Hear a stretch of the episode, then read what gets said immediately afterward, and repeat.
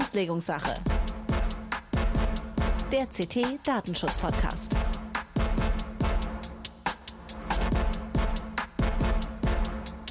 Hallo und herzlich willkommen in der Auslegungssache heute mit Episode 59. Wir zeichnen auf am 1. April 2022. Das ist kein Aprilscherz.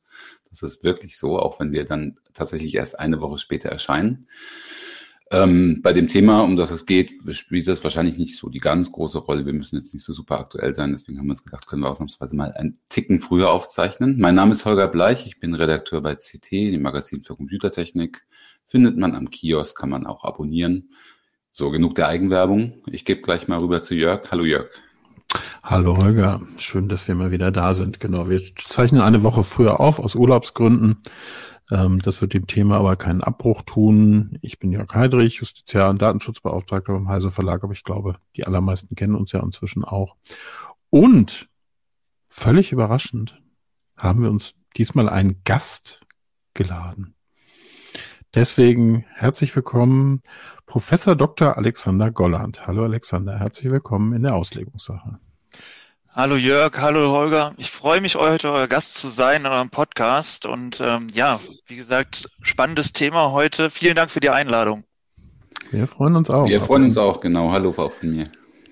Und das Thema, mit dem wir uns heute beschäftigen wollen, ist internationaler Datentransfer. Ich glaube, im Moment ein ganz wichtiges Thema, rein praktisch, ähm, weil einfach ganz viele Unternehmen damit gerade im Moment zu tun haben. Ähm, und natürlich insofern auch ganz aktuell, als es gerade einige Entwicklungen gibt. Wir kriegen ähm, vielleicht einen neuen, ich werde es, ich habe ich hab beschlossen, dass die ganze Sendung über äh, entweder Safe Shield oder Privacy Harbor zu nennen, also einen neuen äh, Angemessenheitsbeschluss oder sowas ähnliches für den US-Transfer, das wurde zumindest angekündigt und da wollen wir uns mal anschauen, ah, was da genau drin steckt, aber auch ähm, was es sonst für Voraussetzungen gibt für internationalen Datentransfer. Wo sind da die Unterschiede? Was muss man machen? Und wo sind bürokratische Hindernisse? Ja, ich darf unseren Gast kurz vorstellen. Ähm, er ist seit Anfang des Jahres, ne? Seit Anfang genau, des Jahres. Ja. Ähm, Professor für Wirtschaftsrecht, insbesondere Recht der Digitalisierung an der FH Aachen. Ist es, eine, ist es noch in NRW, ist es noch eine FH oder ist es auch nur eine Hochschule? Ähm, das ist eine also FH, man, die firmieren jetzt unter der University of Applied Sciences. Das ist ein bisschen moderner, aber im Grunde ja. Genau, weil hier nennen sie sich ja Hochschule, nicht mehr Fachhochschule, glaube ich, ne? hier in, in Niedersachsen.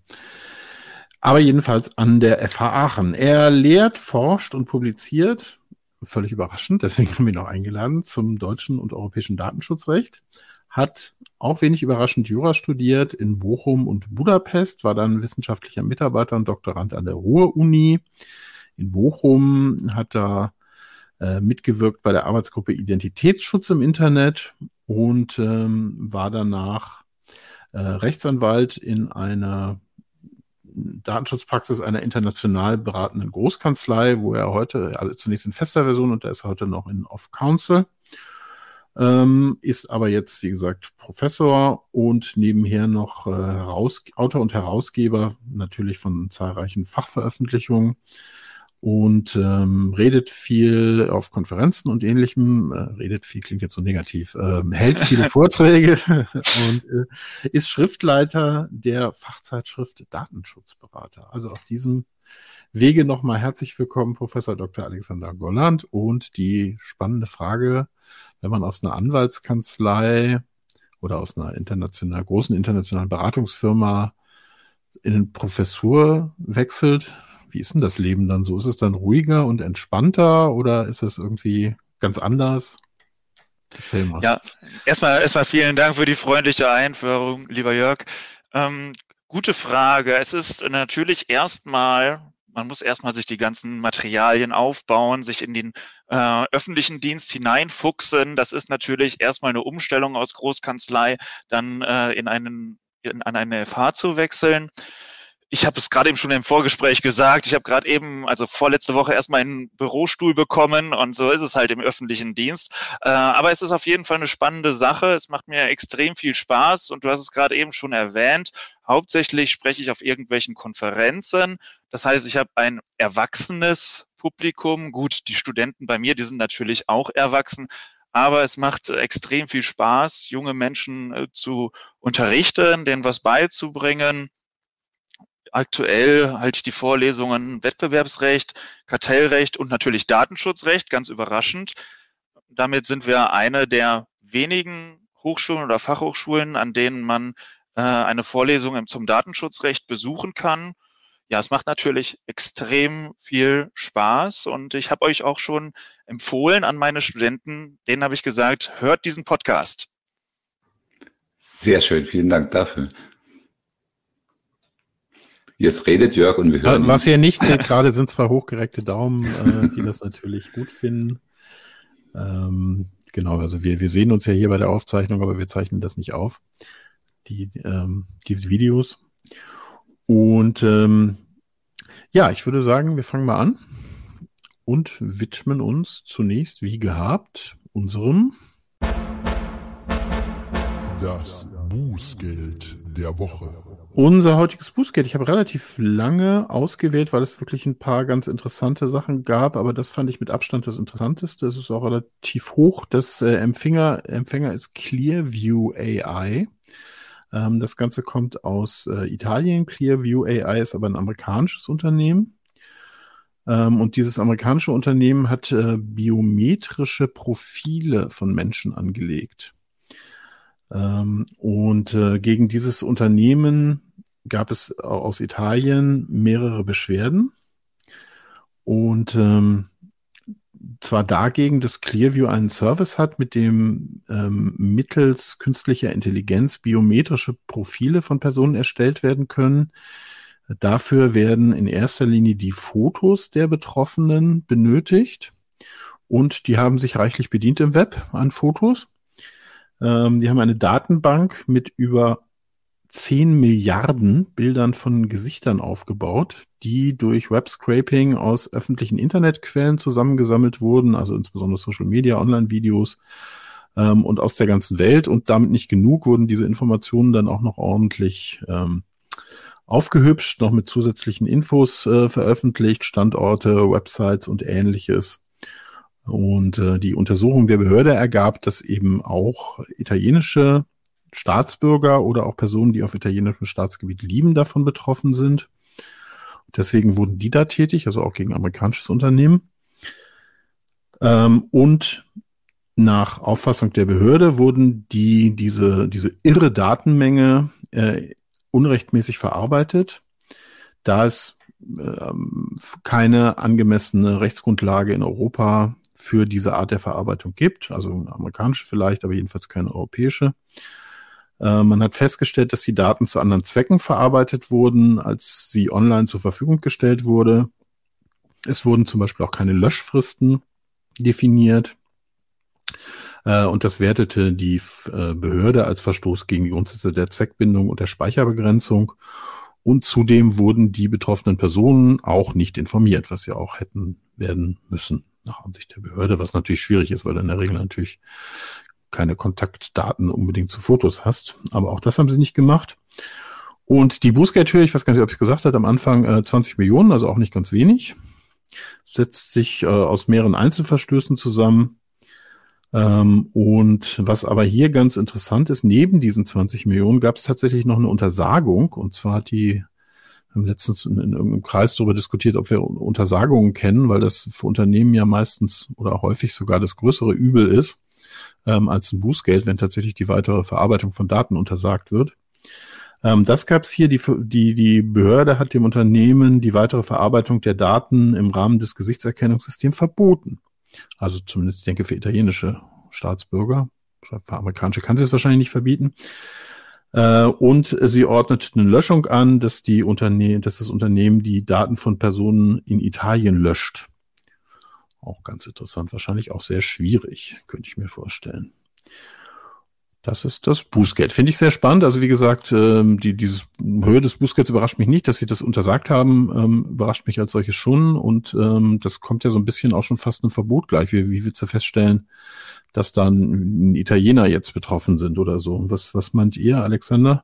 Ist das angemessen? Ähm, ja, das ist eine gute Frage. Zunächst einmal zu dem Untersagungs, äh, zu der Untersagungs äh, der Verhängung der Untersagung, so muss man es wohl ausdrücken. Ähm, ich, mich wundert's immer, dass äh, so wenig von diesen Abhilfebefugnissen bei den Aufsichtsbehörden Gebrauch gemacht wird. Also die äh, Verarbeitung zu unterlassen ist häufig, wie du schon zu Recht sagtest, ein tiefer gehendes, ein, ähm, ein höherwertiges Schwert als, als das bloße Bußgeld. Nichtsdestotrotz hat mich die Höhe des Bußgelds dann doch überrascht. Ich habe mal nämlich äh, versucht herauszufinden, wie viel Umsatz machen denn eigentlich Clearview AI? Und ähm, man findet dazu kaum Informationen, erstaunlicherweise. Das, was ich gefunden habe, ist jetzt schon ein bisschen was älter. Und dort habe ich was gelesen von sechs Millionen Umsatz. Mit anderen Worten, ähm, das Bußgeld ist grob dreimal so hoch wie der Umsatz. Zugleich haben die kürzlich eine Finanzierungsrunde in Höhe von 50 Millionen Euro ab oder US-Dollar abgeschlossen und werben damit 100 Milliarden Fotos bald in den Datenbanken zu haben. Und dann habe ich mich natürlich gefragt, wie kommen die auf die Bußgeldhöhe von 20 Millionen Euro? Die DSGVO gibt da in Artikel 83 die Maßgabe, in, äh, da heißt es dann bis zu vier Prozent des Jahresumsatzes oder bis zu 20 Millionen Euro, je nachdem, welcher Betrag höher ist. Und mit 20 Millionen Euro hat man dann, wenn man sich von dem, Bußgeld, von dem umsatzbasierten Bußgeldern löst, hat man da den, zum Maximalbetrag gegriffen. Hm. Ich denke, ich denke, dort will man auch ein Stück weit ein Exempel, Exempel statuieren. Denn mal ehrlich, was kann es eigentlich Schlimmeres geben? Da ist ein Unternehmen, das hat biometrische Daten von quasi jedem Menschen auf dem Planeten, informiert niemanden, speichert sie unbegrenzt und verkauft die Daten dann auch noch weiter, beispielsweise an Geheimdienste. Da soll dann offenbar das Instrumentarium des Datenschutzrechts eingesetzt werden, gezielt ein Unternehmen vielleicht von der Bildfläche verschwinden zu lassen.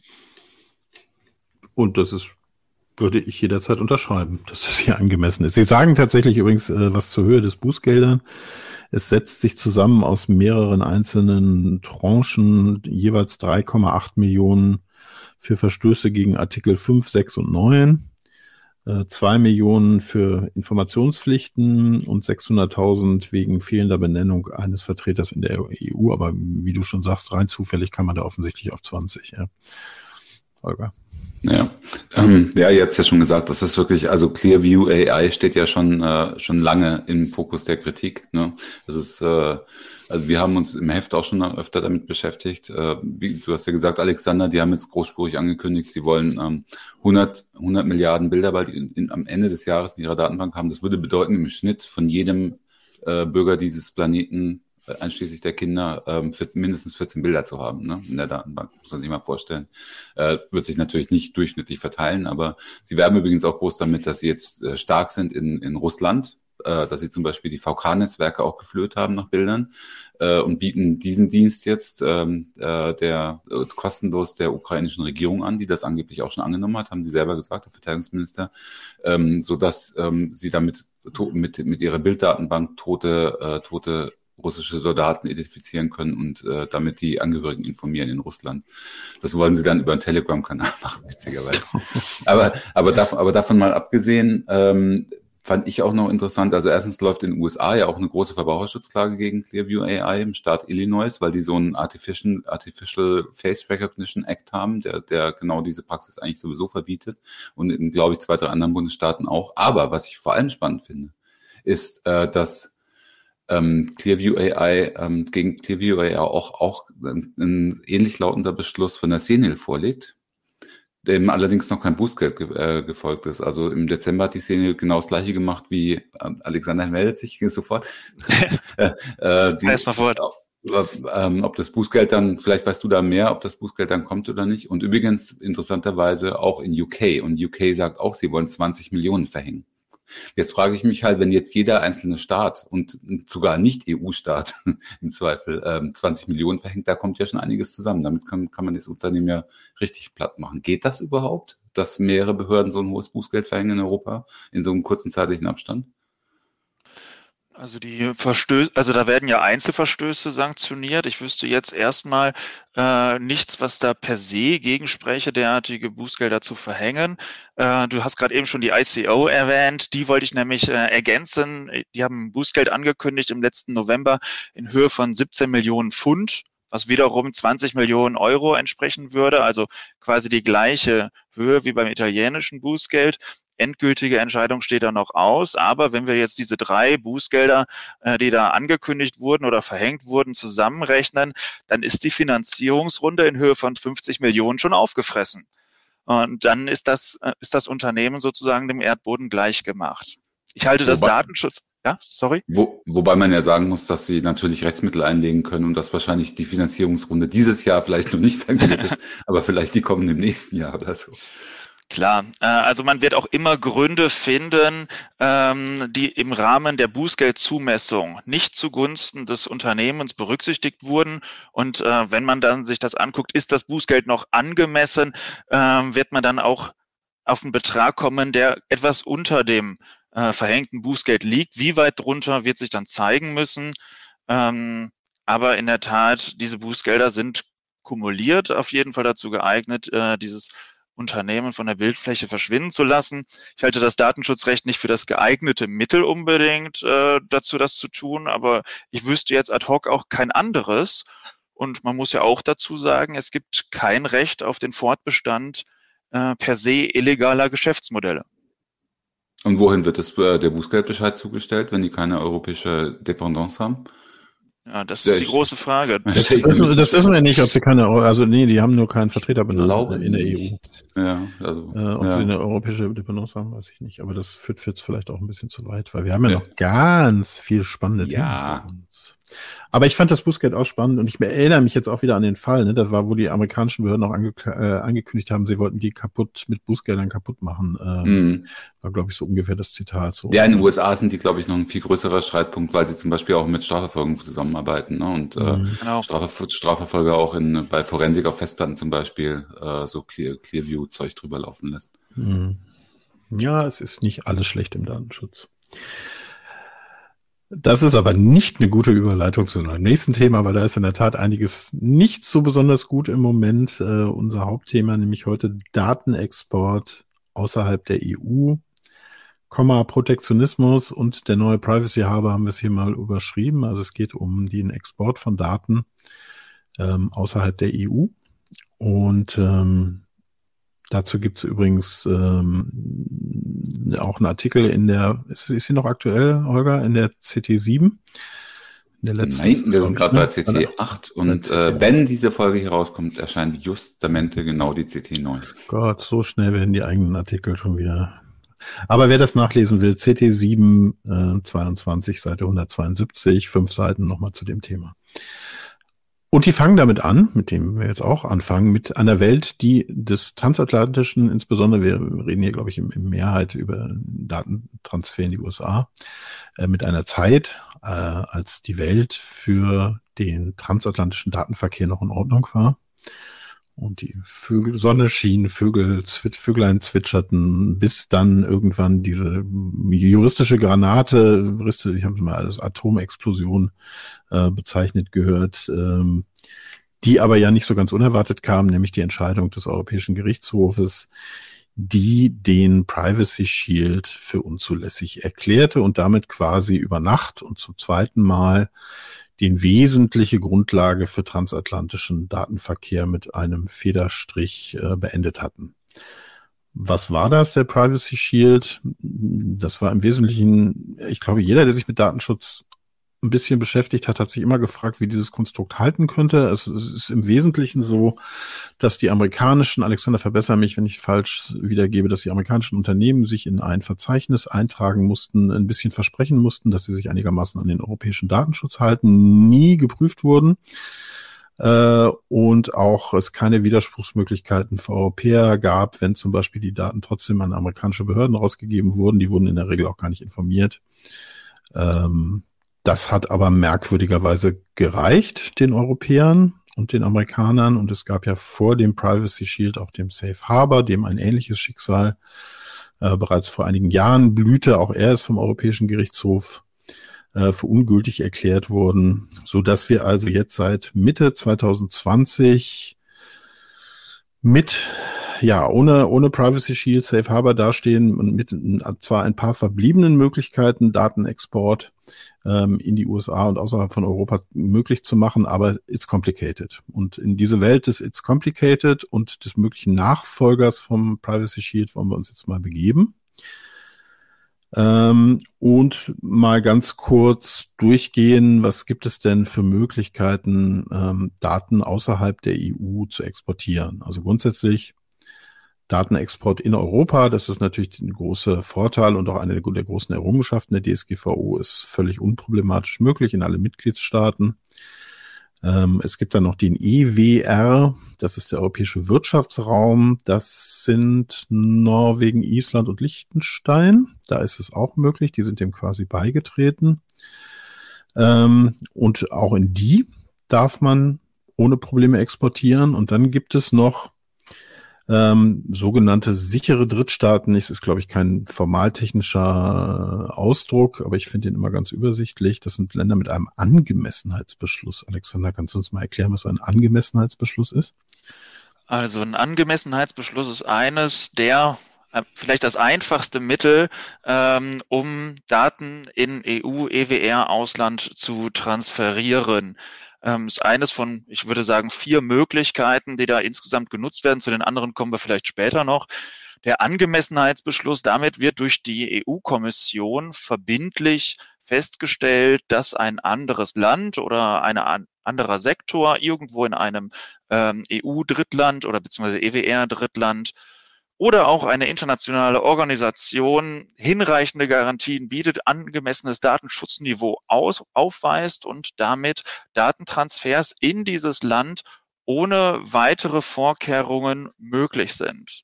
Rein juristisch gesprochen handelt es sich dabei um Tertiärrecht, also sogenannte Durchführungsrechtsakte oder delegierte Rechtsakte. Und im, in diesen delegierten das Rechts. Das aber sehr professoral, sagen darf. Ja, äh, ich, ich versuche. Ja, ja, zu Recht, zu Recht. Ja, äh, Europarecht wird zunehmend wichtiger und ich stelle immer fest in den Vorlesungen, dass äh, meine Studis ähm, das Europarecht nicht ganz so drauf haben und ähm, Sekundärrecht kennen wir hier, die alle diesen Podcast hören, kennen wir ja, die DSGVO. Tertiärrecht äh, leitet sich dann aus der DSGVO ab, wo dann drin steht, die Kommission darf das und das machen. Und ähm, ja, dann prüft sie verschiedene Aspekte im Rahmen dieses Angemessenheitsbeschlusses. Ähm, kann man so in drei große Kategorien eingliedern. Das eine sind Rechtsstaatlichkeit, rechtsstaatliche Prinzipien, äh, Handhabung von Rechtsvorschriften in der, in der Praxis in diesem Drittland, die Rechtsprechung dort, äh, Rechtsbehelfe, die vor in der Verwaltung oder auch vor Gericht durchgesetzt werden können. Das ist dieser eine große Aspekt, nämlich ich fasse es einfach mal unter Rechtsstaatlichkeit im Zielland. Ähm, der zweite große Aspekt ist dann die Aufsichtsbehörde, dass eine ähm, unabhängige Aufsichtsbehörde existiert. Da war in den USA immer das Problem mit diesem Ombudsmann, der der FTC unterstand dass die auch funktioniert, das heißt über durchsetzbare äh, Befugnisse verfügt und äh, dass sie halt die Personen, betroffene Personen, auch EU-Bürger bei der Durchsetzung ihrer Rechte unterstützt. Ähm, ja, und drittens können da hinzuspielen in, für diesen Angemessenheitsbeschluss auch weitere multilaterale, internationale Verpflichtungen ähm, so wie es zum Beispiel im Vorfeld des äh, Privacy Shields der Fall war äh, mit diesem äh, Umbrella Agreement wodurch bestimmte ähm, Befugnisse bzw. bestimmte Rechtsschutzmöglichkeiten im US-Recht eingeführt wurden. Mhm. Also noch, nur noch mal zur Klarstellung, also auch die, vorher, die vorherigen ähm, Absprachen oder wie auch immer man es nennen will, Abkommen ist es ja formal, glaube ich, nicht so. Äh, also Privacy Shield und Safe Harbor, das waren die jeweils auch Angemessenheitsbeschlüsse im Grunde genommen, auf die das, auf denen das Ganze beruht hat. Ne? Genau, genau. Also konkret bezüglich äh, Privacy Shield ist in zweierlei Hinsicht eingegrenzt. Zum einen territorial auf die USA, zum anderen sektoral, nämlich nur für die Unternehmen, die dann Privacy Shield zertifiziert waren bei der FTC. Zertifiziert ist vielleicht etwas hochgegriffen, also die sich in dieses Verzeichnis angetragen haben. Ja, man hat es ja Selbstzertifizierung genannt, was ja, ja natürlich ja, ja. ein ganz schöner Euphemismus ist eigentlich. Ne? Naja. Mhm. Das Thema hatten wir, glaube ich, hier auch schon mal, wie absurd das war.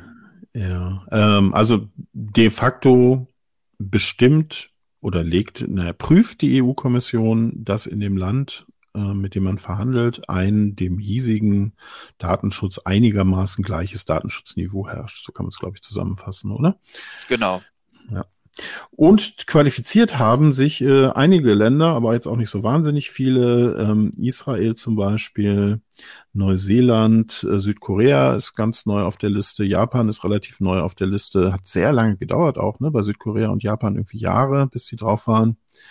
Äh, Kanada ist auf der Liste, ähm, die Schweiz und noch ein paar andere, also so Isle, Isle auf irgendwas und so, also die jetzt nicht so wahnsinnig wichtig sind ähm, Uruguay, Argentinien, ich glaube 13 insgesamt, wenn ich das das letzte Mal richtig gezählt und, habe. Also das heißt da 14, glaube ich. Ah ja, für 13 mit mit äh, mit UK genau. Genau, UK ist nämlich auch mit drauf ähm, und UK ist äh, das vorletzte. Ne? Ich glaube Südkorea kam später, aber mit UK hat man in so einer Nacht- und Nebelaktion, ähm, weil man dann hatte irgendwie die Idee hatte, das war doch vielleicht keine wahnsinnig gute Idee, äh, das nicht zu haben für UK. Ähm, hat man das dann noch beschlossen. Sorry, Holger.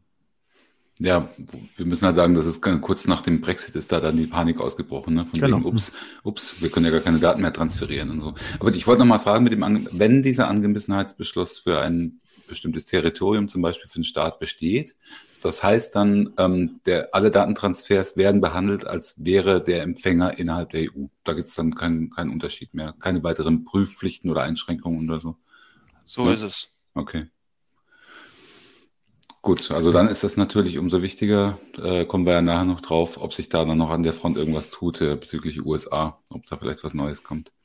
Genau, weil nämlich das wichtigste Ergebnis, wer eifrig zugehört hat, die USA stehen nicht auf der Liste. Mhm. Ähm, und andere Länder, die jetzt im internationalen, im internationalen Wirtschaftsaustausch ähm, wichtig sind, wie Indien, China, Australien, stehen auch nicht drauf.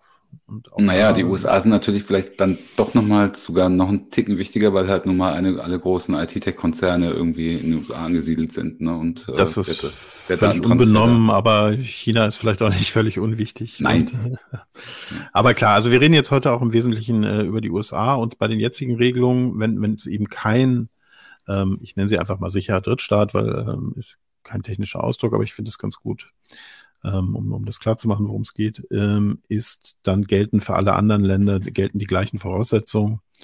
Ähm, und zu denen wollen wir jetzt gleich nochmal kommen, aber ähm, kein Angemessenheitsbeschluss oder beziehungsweise die Ungültigkeit vom Privacy-Haber, aber ein Angemessenheitsbeschluss für UK mit sehr ähnlichen Überwachungsstrukturen, einem super starken Geheimdienst und sehr weitgehenden Polizeimethoden. Wie konnte das passieren? Ja, das ist, äh, ich glaube, ein Stück weit auch ein politisches äh, Agreement. Ähm, Gerade eben hat es, glaube ich, Holger schon gesagt, ähm, dass, dass man natürlich unter dem Eindruck des Brexit stand, äh, dieses Brexit-Moratorium, wo man dann für ein halbes Jahr nochmal alles aufrechterhalten hat und so getan hat, als wäre UK noch weiterhin Teil der EU. Das ist natürlich ausgelaufen und man sah sich dann damit konfrontiert, okay, was machen wir da jetzt eigentlich? Die äh, Kommission hat dann einen Angemessenheitsbeschluss ähm, äh, erlassen, den sie dann erstmals auch befristet hat. Ähm, weshalb ich meine, dass das aber reine Politik ist. Du sprichst, äh, du spielst an, Jörg, auf äh, die Five Eyes Allianz und äh, dass dann natürlich erheblicher Datenaustausch zwischen den verschiedenen Geheimdiensten stattfindet. Müssen wir, glaube ich, kurz erklären, wer, wer das ist. Äh, achso, ja, ich kann es auch machen. Holger kann es wahrscheinlich am besten. Holger, erklär mal Five Eyes. Nein, Holger möchte nicht erklären. Holger, das Mikrofon ist eher aus. Deswegen könnte er es gar nicht erklären, selbst wenn er es wollte, weil sein Mikro aus ist. Ähm, das schneiden wir Aber nicht. War das interessant. ich habe es jetzt perfekt erklärt. Ich krieg's nicht nochmal so hin. Okay, das also Five, Five Eyes ist im Wesentlichen eine, ähm, eine Koalition aus fünf Ländern, nämlich Kanada, USA, UK, Neuseeland und Australien, die sich hinsichtlich einer, einer engen Kooperation ihrer Geheimdienste zusammengeschlossen haben und äh, mit Sicherheit sehr ausführlich Daten ihrer Geheimdienste untereinander austauschen äh, und natürlich erheben. Deswegen ist es merkwürdig, dass Neuseeland, Kanada und UK, die Teil davon sind, relativ unproblematisch reingekommen sind. Ähm, USA und Australien aber nicht. Ne? Und zwar im Wesentlichen halt mit der Begründung, oder äh, USA ja ist im Wesentlichen rausgeflogen mit der Begründung zu viel Geheimdienstüberwachung. Also und man muss natürlich auch nochmal dazu sagen, dass ähm, der britische Geheimdienst äh, ist spätestens seit den Snowden-Enthüllungen äh, bekannt, aber ist dann auch später auch noch ein bisschen äh, detaillierter ins Licht gekommen, wahrscheinlich über ähnliche Befugnisse und ähnliche Möglichkeiten verfügt, äh, wie, wie die, zum Beispiel die US-amerikanische NSA, also der IT-Geheimdienst quasi. Alexander. Ja, hinzu kommt, ähm, also neben dieser äh, Bredouille, in der sich die EU-Kommission wegen des Brexits befand, ist es ja so, dass die UK seit eh und je Mitglied der Europäischen Union war. Und wenn jetzt, äh, wenn die Kommission auf einmal zu dem Schluss gekommen wäre, äh, dass in UK kein adäquates Datenschutzniveau herrscht, dann wäre das im Prinzip ein ziemliches Schuldeingeständnis der EU-Kommission, denn dann hätte man über viele Jahre, Jahrzehnte hinweg geduldet, dass ein EU-Mitglied äh, die Bürgerrechte von EU-Bürgern beständig verletzt. Das heißt, die EU-Kommission war im Prinzip gezwungen, diesen, diesen Angemessenheitsbeschluss zu erlassen, weil sie sonst nämlich hätte schon längst ein Vertragsverletzungsverfahren gegen UK einleiten äh, müssen und das hat sie nicht gemacht. Ja. Ja, es ist, ja, und natürlich, wenn wir ganz ehrlich sind, also Deutschland macht das genauso, Frankreich macht das genauso. Ich finde das zu einem gewissen Punkt auch ziemlich Heuchelei, zu sagen, hier die einen, bei den einen ist es stärker, bei den anderen ist es schwächer. Ähm, aber gut, das lassen wir mal dahingestellt. Ähm, wir haben halt im Moment die, die Regelung umso überraschender war ja die Ankündigung der letzten Woche, also der vorletzten Woche, wenn wir ausgestrahlt werden, also vom 25. März 2022, in der eine äh, Ursula von der Leyen und US-Präsident Joe Biden in einer gemeinsamen Pressekonferenz, also man kann wirklich sagen, es war extrem hoch aufgehängt, äh, bekannt gaben, dass es zukünftig den TDP gibt, den Transatlantic Data Privacy, das Transatlantic Data Privacy Framework TDPF. Den soll es geben. Ich fand die Ankündigung kam jetzt nicht völlig überraschend, aber ich hätte nicht gedacht, dass man schon so weit ist ähm, mit, den, mit der Einigung. Aber ähm, das heißt natürlich nicht, dass das Ding morgen in Kraft tritt. Ähm, Alexander, weißt du, wir wissen alle nicht wahnsinnig viel. Ne? Ich glaube, es gibt das Factsheet. Ähm, vielleicht kannst du mal ähm, sagen, was du weißt darüber. Ja, im Grunde genommen äh, stochen wir alle so ein bisschen im Nebel. Es gibt äh, dieses äh, Factsheet äh, und da, das wird eingeleitet ähm, von wegen, ähm, dass, dass man in principle ähm, übereinkommt oder übereinstimmt in äh, Bezug auf verschiedene Aspekte, die dann stichwortartig genannt werden. Ähm, wie das am Ende des Tages aussehen wird, das weiß man noch nicht. Jedenfalls in diesem Factsheet steht dann drin, es soll ein neues Regelwerk geben und verbindliche Garantien geben, die dann den Zugriff auf äh, Daten von EU-Bürgern äh, durch die US-Geheimdienste bzw. Nachrichtendienste auf das notwendige und verhältnismäßige Maß beschränken. Also das, was wir jetzt auch zum Beispiel in den SCCs sehen, was wir in Artikel 23 DSGVO sehen. Also da sieht man vom Wording her schon ein großes Zubewegen auf den EuGH und auf die DSGVO-Anforderungen. Wobei es natürlich ein bisschen ironisch ist, dass es im Moment ja dann offensichtlich unverhältnismäßig erfolgt.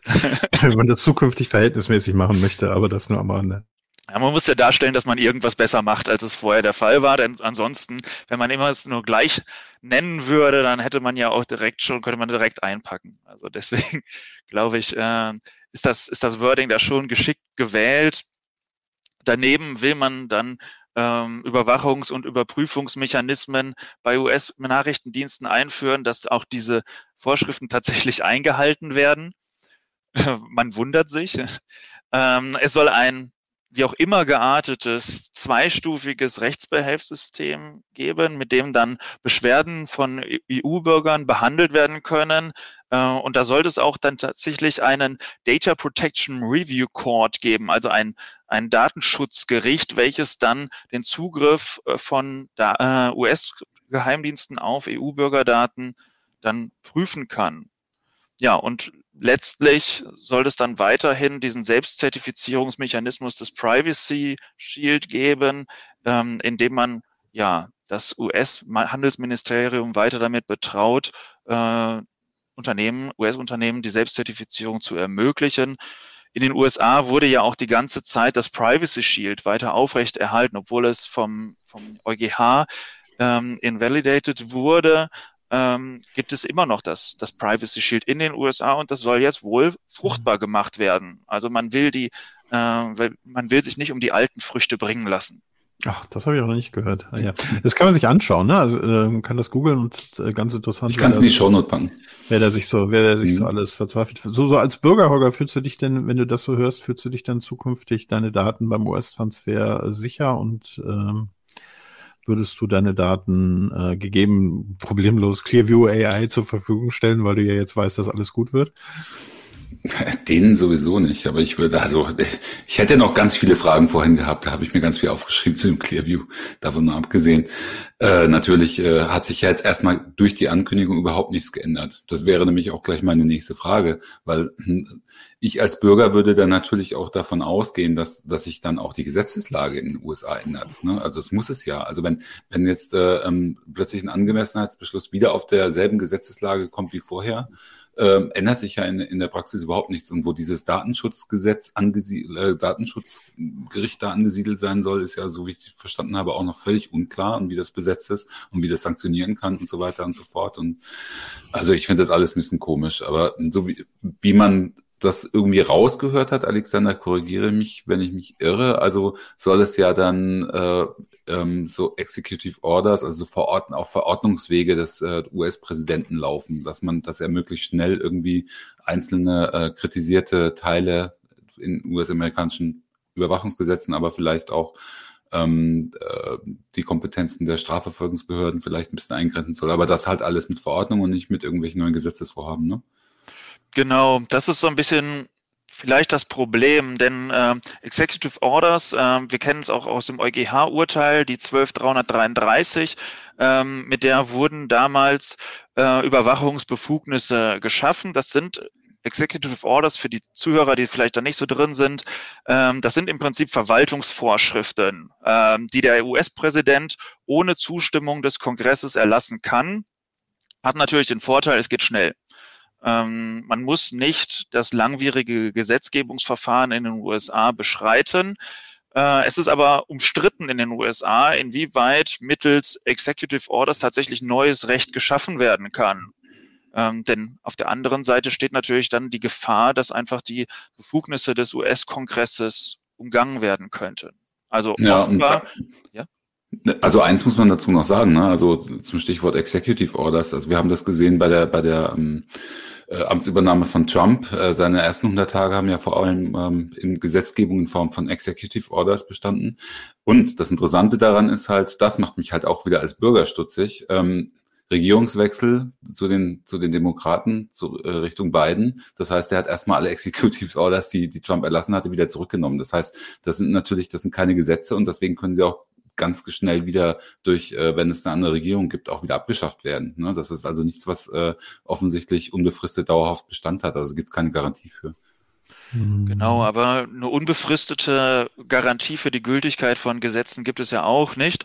Und ähm, ja, man kann jetzt darüber streiten, ob das das richtige Mittel der Wahl ist, aber andererseits kann natürlich auch die EU-Kommission, wenn sich jetzt die Rechtslage im Zielland ändert, oder auch ungeachtet der Änderung der Rechtslage kann die EU-Kommission immer getroffene Angemessenheitsentscheidungen aufheben. Das wäre dann natürlich auch eine Möglichkeit, wenn diese äh, zugesicherten äh, Voraussetzungen im Rahmen dieses Transatlantic Data Privacy Framework nicht erfüllt werden.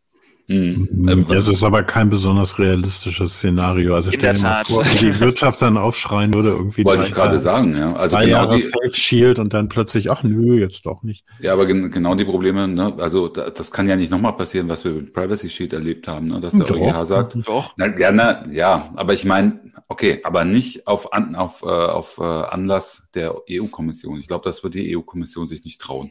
Also wenn der EuGH, wenn der EuGH so entscheidet, gut und schön, ähm, dann akzeptiert das jeder relativ leicht. Aber wenn die, wenn die EU-Kommission als quasi europäische Regierung sowas macht, dann, dann wird die aber einen ganz schönen Shitstorm abkriegen. Das glaube ich auch, mhm. wie du mhm. gesagt hast, dann wird ein großer Aufschrei von der Wirtschaft kommen und auch ein großer Aufschrei der ganzen Lobbyisten, die in Brüssel sitzen. Mhm. Nee, das wird nicht passieren, aber realistischer ist halt irgendwie, dass wir in drei Jahren das, die nächste, dass wir in drei Jahren Schrems 3 haben. Ähm, da muss die USA schon, glaube ich, eine ganze Menge tun. Ähm, wer das, also ich denke, die meisten wissen es, aber die, die EuGH-Entscheidungen wurden jeweils von, von Herrn Schrems initiiert, deswegen heißen die Schrems 1 und 2 und äh, Herr Schrems hat äh, auch schon angekündigt, dass er von den Plänen nicht gerade begeistert ist und äh, er schon dagegen wahrscheinlich auch wieder vorgehen wird. Und es ist nicht völlig unwahrscheinlich, dass es Schrems 3 geben wird. Ähm, es gab dieses schöne Bild, was, was er eigentlich schon vom, vom letzten Mal, also von, von Vorschreims 2, ähm, dazu veröffentlicht hat, äh, mit dem schönen amerikanischen Redewendung, they put, ja, Holger, möchtest du es sagen? Wenn du ausgeredet hast. they, put, they put lipstick to the pig. Also das Schwein ist das gleiche, aber sie haben es jetzt aufgehübscht, hübscht, indem sie immer ein bisschen Lippenstift eingemalt haben. Äh, und hier könnte das Schwein dann vielleicht noch ein bisschen Lidschatten bekommen haben oder ähnliches. Äh, trotzdem könnte es, spricht einiges dafür, dass es möglicherweise immer noch dasselbe Schwein ist. Weil natürlich einfach die Amerikaner wahrscheinlich nicht auf die Befugnisse ihrer Geheimdienste verzichten wollen und äh, ich weiß nicht, ob du dich da näher auskennst, Alexander. Ich glaube, Datenschutz ist ja auch Ländersache in den USA. Ne? Ich glaube, die können da gar nicht auch so viel machen auf, auf Bundesebene. Ganz offen gesagt, ich kenne mich da nicht wirklich nee. aus. Ich, ähm, es, es müsste an und für sich, also wenn man es jetzt über Executive Orders äh, regelt, dann ginge es, glaube ich, auch zentral denn diese Executive Orders binden ja die äh, Beamten bzw. die Behörden unmittelbar. Ähm, deswegen steht man ja auch diesen Executive Orders so, weit, so skeptisch gegenüber.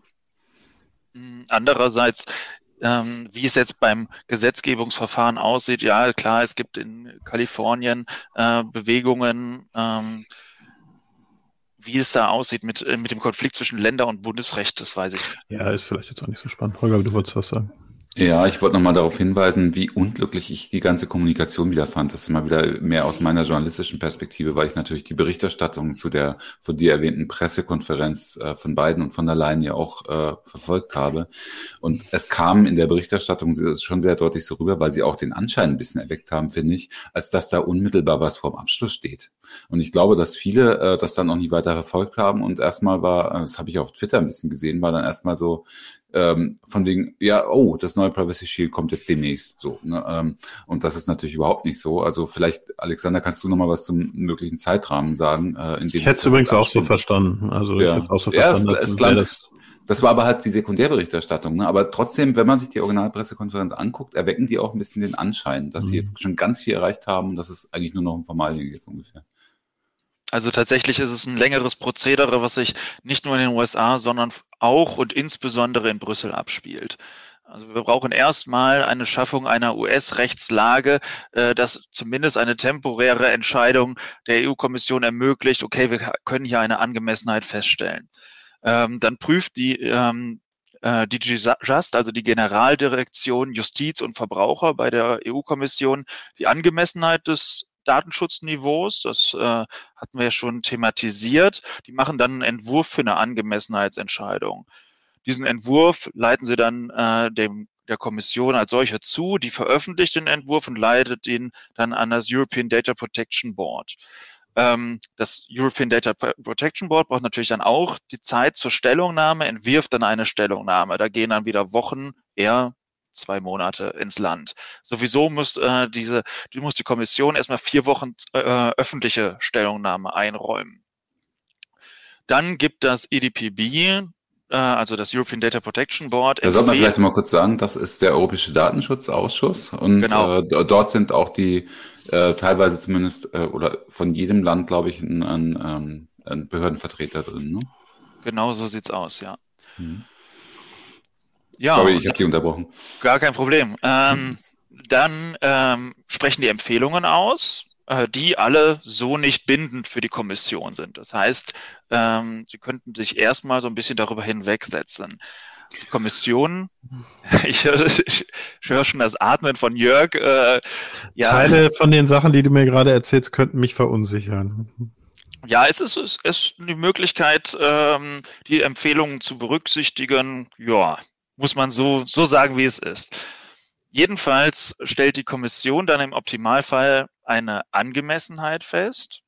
Äh, sie erlässt dann, ähm, beziehungsweise sie entwirft einen äh, Beschluss, das ist dann dieser erwähnte delegierte Rechtsakt, und dann beginnt das Komitologieverfahren.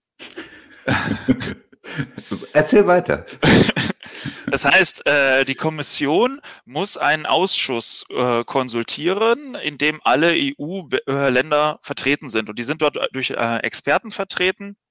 Und die, dieses Komitologieverfahren, ähm, das bildet dann einen Ausschuss und die wiederum sprechen eine Empfehlung aus, müssen aber nicht. Die können auch einfach untätig bleiben.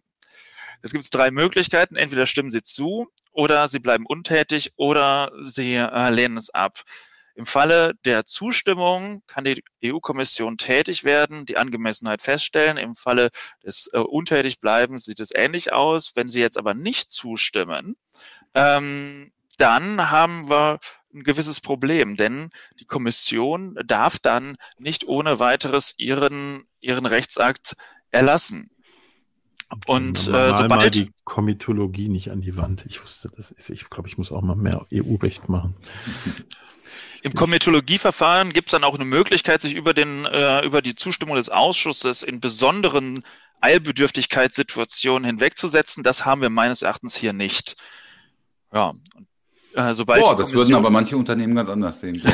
das stimmt. Und, und gut, nach diesem einfachen, übersichtlichen Verfahren können wir dann irgendwann, und wenn ich das so höre, finde ich die Aussicht äh, bis Ende des Jahres vielleicht sogar noch sportlich. Ja, also wir können mindestens sechs Monate äh, einplanen. Das hängt natürlich erstmal von den Vorkehrungen auf US-Seite ab.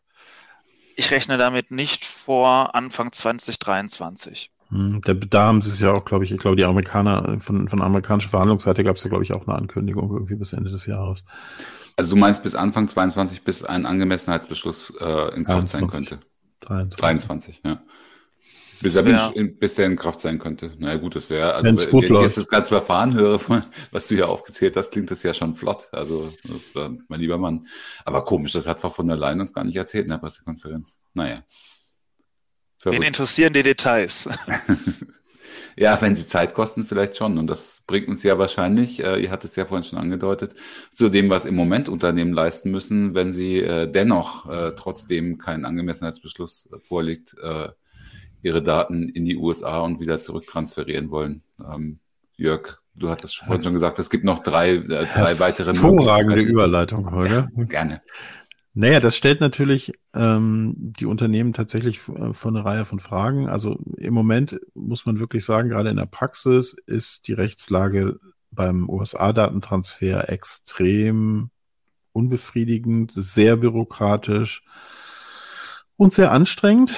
Ähm, es gibt nämlich tatsächlich ein paar Alternativen. Also als der, der Privacy Shield wegfiel, ähm, haben, hat der Europäische Gerichtshof nicht alle ähm, Rechtsgrundlagen für die, für die Übermittlung in die USA ähm, zum Scheitern verurteilt, sondern es gibt noch ein paar Möglichkeiten. Eine ist die Einwilligung zum Beispiel. Da müssen dann eben alle Betroffenen ähm, explizit zustimmen und auch darüber belehrt werden, dass ihre Daten in die USA exportiert werden. Das kann man machen in einzelnen Fällen. Äh, bei, bei Cookie-Bannern ist es zum Beispiel üblich ähm, aber auch in, in, ein paar anderen Sachen, aber das ist, passt jetzt nicht so auf, auf ganz viele Fälle und äh, ist deswegen jetzt eher so eine Ausnahmegeschichte. Ähm, dann gibt es Binding Corporate Rules. Das sind, es ist nur was für große internationale Konzerne, die in mehreren Ländern sitzen und wo dann die, der Austausch von Daten innerhalb dieser Konzerne vereinbart wird. Das ist eine ziemlich aufwendige Geschichte, muss unter anderem auch von den Datenschutzbehörden genehmigt werden, ist also jetzt auch irgendwie nichts für den Massenmarkt. Darf ich dazu äh, noch mal kurz ja. fragen? Ähm, Weißt du zufällig äh, die, die großen Konzerne, die wirklich in großen Stil transferieren, wie zum Beispiel, also zwischen Niederlassungen, ne? Also zum Beispiel muss ja die, äh, muss ja irgendwie ein Agreement bestehen zwischen der Facebook Europa in Irland und zwischen äh, der Zentrale in den USA. Ne? Weißt du zufällig, was, was die nutzen? Auch nicht, ne? Weil ja. das, also sie hatten mal Standardvertragsklauseln genutzt, ich weiß jetzt nicht, wie das, ob, ob das, auch heute noch so ist. So sein. Hm. Ich meine auch, dass sie weiterhin Standardvertragsklauseln nutzen. Auf der Website des EDPB findet man auch eine Übersicht von oh. genehmigten BCRs. Und äh, das ist sehr überschaubar. Mhm. Äh, denn ich glaube, das große Problem bei den BCRs liegt nicht nur darin, dass sie zeit- und kostenintensiv sind und von einer ungewissen Genehmigung durch die Aufsicht abhängen, sondern dass die Anforderungen an BCRs im Grunde genommen die gleichen sind wie an SCCs. Das heißt, man hat gar keinen großen Vorteil. Nee, und wie gesagt, ich glaube, sie sind extrem bürokratisch und äh, das ist, glaube ich, auch nicht so das Mittel der Wahl. Dann gibt es als theoretische Möglichkeit Zertifikate. Also amerikanische Unternehmen können sich nach 42 DSGVO zertifizieren lassen. Leider ist, wie viele Jahre jetzt, fast vier Jahre nach Inkrafttreten der DSGVO, immer noch kein Datenschutzzertifikat am Horizont zu erkennen. Auch eine ganz lange traurige Geschichte, die ihr vielleicht meinen eigenen Podcast ähm, widmen wollen. Ähm, auch ein Totalversagen meiner Ansicht nach, gerade der Behörden in dem Bereich. Ähm, weiß nicht, Alexander, ob du das ähnlich siehst. Siehst du Zertifikate am Horizont auf uns zukommen? Ja, es gibt, es gibt, ähm, also Zertifizierung ist ja auch in ähm, Artikel, also im Hinblick auf äh, Auftragsverarbeitung häufig angelegt. Es gibt ähm, Entwicklungen, dass man zum Beispiel von Europrice, dass man Produkte datenschutzkonform zertifiziert. Andererseits jetzt diese großen Zertifikate, wie sie denkbar sind für internationale Datentransfers, da hat sich meines Erachtens oder soweit ich weiß noch niemand dran gewagt. Moment, ich muss da jetzt nochmal nachfragen. Also das mhm. heißt, ähm, äh, jetzt ein deutsches Unternehmen beispielsweise könnte, könnte dann problemlos transferieren zu einem US-amerikanischen Unternehmen, das sich hat nach DSGVO zertifizieren lassen. Aber wie soll sich das denn zertifizieren lassen können? Wie soll das gehen, wenn es, wenn, wenn auch ein Angemessenheitsbeschluss offensichtlich nicht funktioniert wird und wieder gekippt wird? Also die Rechtslage in den USA ist doch nun mal so, wie sie ist. Da kann doch überhaupt keine Zertifizierung funktionieren, oder? Ja. Ich halte das. ja, ja. ja, ich hatte es auch äh, für, für eher fernliegend, vor allem wenn wir uns mal überlegen müssen, in welchem Szenario sollen denn diese Zertifikate angewendet werden. Drittlandtransfers, ähm, ein US-Unternehmen, welches Daten verarbeitet beispielsweise als Auftragsverarbeiter tätig wird, das weiß ja unter Umständen gar nicht ähm, den genauen Verwendungskontext der Daten ähm, oder konkret, was das für Daten sind, insbesondere wenn sie dann verschlüsselt übertragen werden oder sowas in der Richtung. Ähm, das heißt, sie haben, ich wüsste gar nicht genau, wie eine solche Zertifizierung tatsächlich dann auch ähm, Datenübermittlungen rechtfertigen sollte, wenn man damit mit so einem Risikogedanken dran geht. Ja, aber soweit ich weiß, werden ja nicht Unternehmen zertifiziert. Oder das ist ja zumindest nicht das, was, äh, also jedenfalls nicht diese 42er DSGVO-Zertifizierung, sondern in erster Linie Prozesse. Ähm, ich habe das auch mal als Idee gehabt, ne, dass man das umsetzen könnte mit ein paar Partnern und da hieß es dann von der Aufsichtsbehörde, nee, wir werden nicht die ganze, äh, die ganze Imbissbude zertifizieren, auf gar keinen Fall, sondern vielleicht das Verfahren zur Zubereitung von Currywurst. So, ne? Und äh, das, jetzt, ich glaube, das Bild ist verständlich, oder Holger? Du guckst so kritisch. Ähm, das ist ähm, eigentlich mein Job, ins Deutsche zu übersetzen, aber genau. mach du das. Und ähm, das heißt natürlich, man könnte möglicherweise ein Verfahren zertifizieren und eine bestimmte, sagen wir mal, IP-Adressen. Ja, aber das hilft dir doch dann nicht für den Datentransfer, oder? Ja, doch, wenn das amerikanische Unternehmen sagt, da, der, der spezielle, das spezielle Verfahren in, im Rahmen dessen die US, äh, das US-Unternehmen zum Beispiel, sagen wir mal, IP-Adressen zur Bestimmung von Geolokalisation oder irgendwas bekommt oder so, ne? Das mhm. zum Beispiel. Mhm. Okay. Aber äh, gut, haben wir nicht, ähm, kriegen wir wahrscheinlich so schnell auch nicht rein. Also dann äh, habe ich das jetzt richtig verstanden, dass im Moment bei weitem nach dem Wegfall des Privacy Shields wahrscheinlich die Standardvertragsklauseln eingesetzt werden, um Datentransfer zu rechtfertigen, oder? Oder genau. zu ermöglichen. Zu denen ja. kommen wir jetzt. Genau. Genau, nämlich jetzt. äh, Einwilligung, Binding Corporate Tools, Zertifikate und Standardvertragsklauseln, Standarddatenschutzklauseln, Standard Contractual Clauses, also wir nennen sie mal SCCs, ist glaube ich äh, das klarste und das ist ja auch eine komische Geschichte. Ne? Also Standard äh, sind von der EU-Kommission vorgegebene Formulierungen für vertragliche Vereinbarungen zwischen dem deutschen und dem ausländischen oder bleiben wir hier bei Amerika, dem US-Partner. Und der Grundgedanke dahinter ist, dass die Parteien untereinander die Einhaltung von datenschutzrechtlichen Vorgaben nach europäischem Standard vereinbaren. Und solche Klauseln sind zum Beispiel in den Verträgen der meisten großen Anbieter sind sie enthalten, ne, so bei Google, Microsoft oder so, wenn die, die mit dir sowas abschließen, sind die häufig da schon drin. Ähm, aber der, der, der, die Idee, das für wirksam zu erklären, ist ja extrem komisch. Ne? Also wir, wir sagen, okay, ähm, du musst dich, amerikanische Geheimdienste greifen auf deine Daten zu, das ist schlimm, deswegen ähm, unterbinden wir den Privacy Shield. Aber wenn du mit einem amerikanischen Unternehmen einen Vertrag schließt, wo das amerikanische Unternehmen sagt, ich halte Datenschutz ein, dann ist das in Ordnung. Das ist doch völlig schwachsinnig. Also bitte äh, oder nicht. Ja, also kein amerikanisches Unternehmen kann doch dann irgendwie, hey FBI, hey, nee, wir haben mit den Deutschen einen Vertrag geschlossen, ihr könnt nicht an unsere Daten kommen. Also ähm, ja, ich spiele einfach mal Advocatus Diaboli. Ich war ja bis vor kurzem Rechtsanwalt.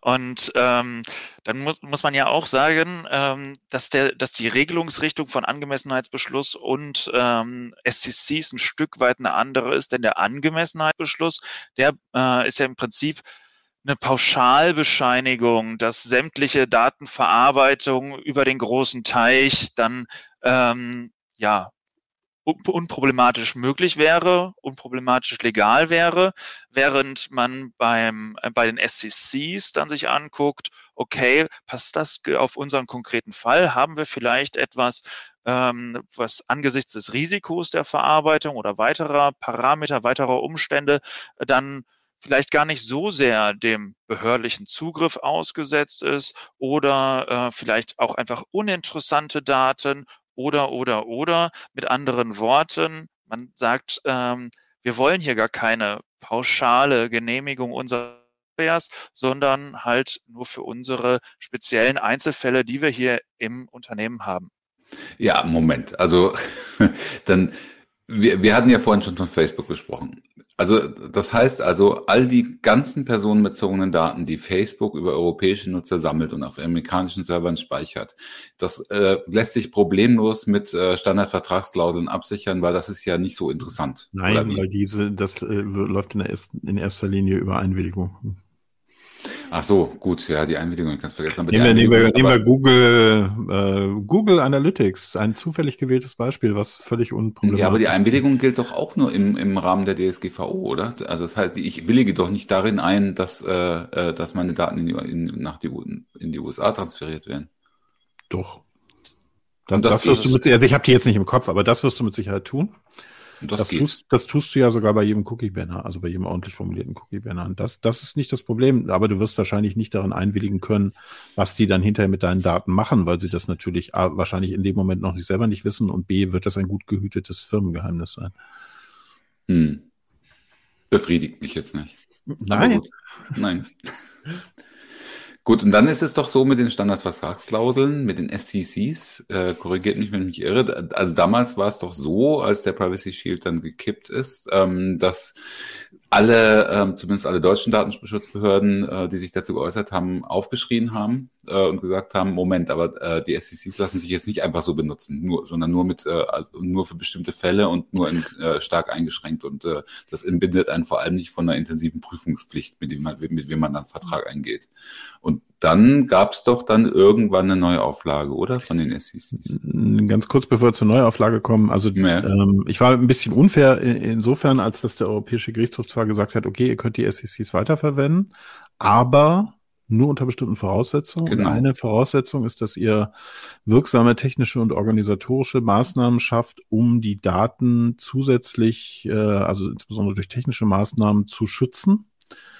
Ähm, und originellerweise, ich finde das schon irgendwie eine sehr, sehr komische Sache, sagt tatsächlich der, der Europäische Datenschutzausschuss explizit, dass die festgelegten Maßnahmen darauf abzielen sollen, potenziell rechtsverletzende Zugriffe auszuschließen, indem sie Behörden daran hindern, betroffene Personen zu identifizieren.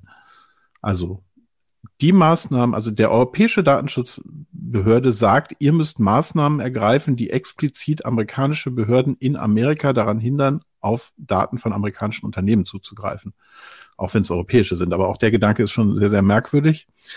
Ähm, aber ohne diese zusätzlichen Maßnahmen verschlüsseln, ähm, Schlüssel in eigener Hand, also Schlüssel nicht beim amerikanischen Unternehmen, Zwei-Faktor-Authentifizierung, äh, Zugriffskontrolle und so weiter, ähm, wird das, wird das sehr eng und ähm, deswegen ähm, müssen die, die Sachen auf jeden Fall letztendlich vorhanden sein.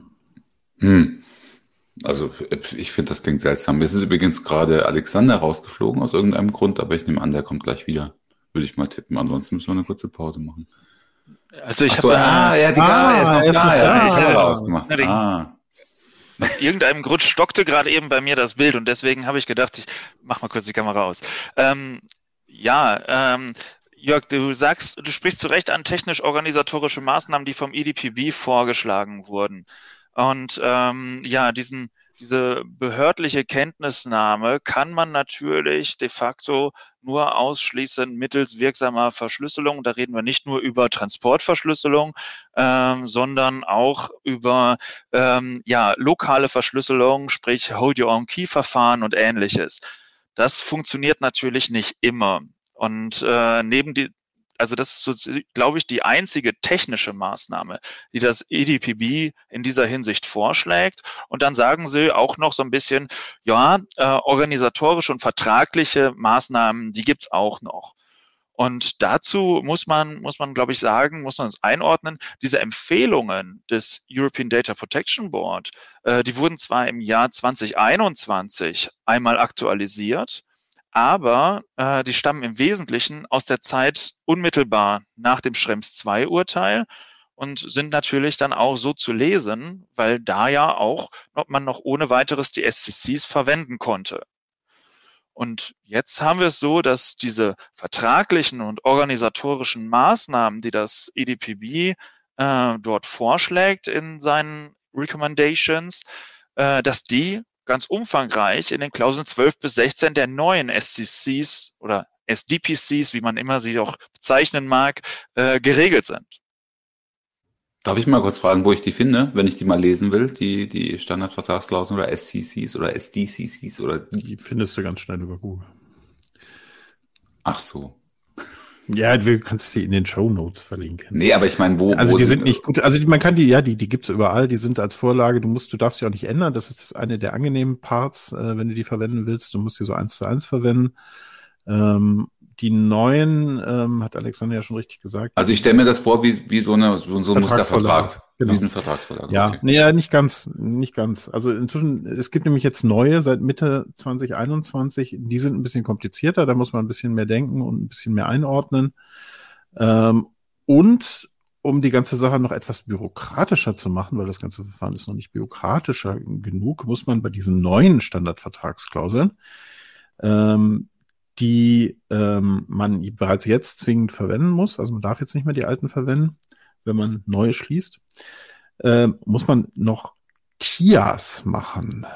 Ähm, äh, muss man ein, ein TIA machen, nämlich ein Transfer Impact Assessment. Das ist auch eine ganz tolle Geschichte. Da haben sich äh, zu Recht Datenschützer extrem drüber aufgehängt. Also eine großartige, völlig sinnlose bürokratische Maßnahme. Ich glaube nicht, dass man damit irgendwelche Daten irgendwie schützt, aber du musst ähm, ein äh, Impact. Alexander, erklär du mal, du hast sicherlich viel damit zu tun gehabt, schätze ich mal, in deiner Funktion.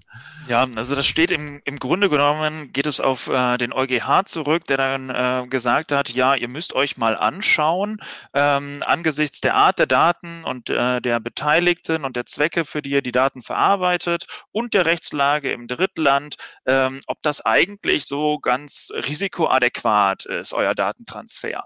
Und äh, das hat man dann als Transfer Impact Assessment ähm, bezeichnet. Das ist jetzt in Klausel 14 der neuen SCCs geregelt.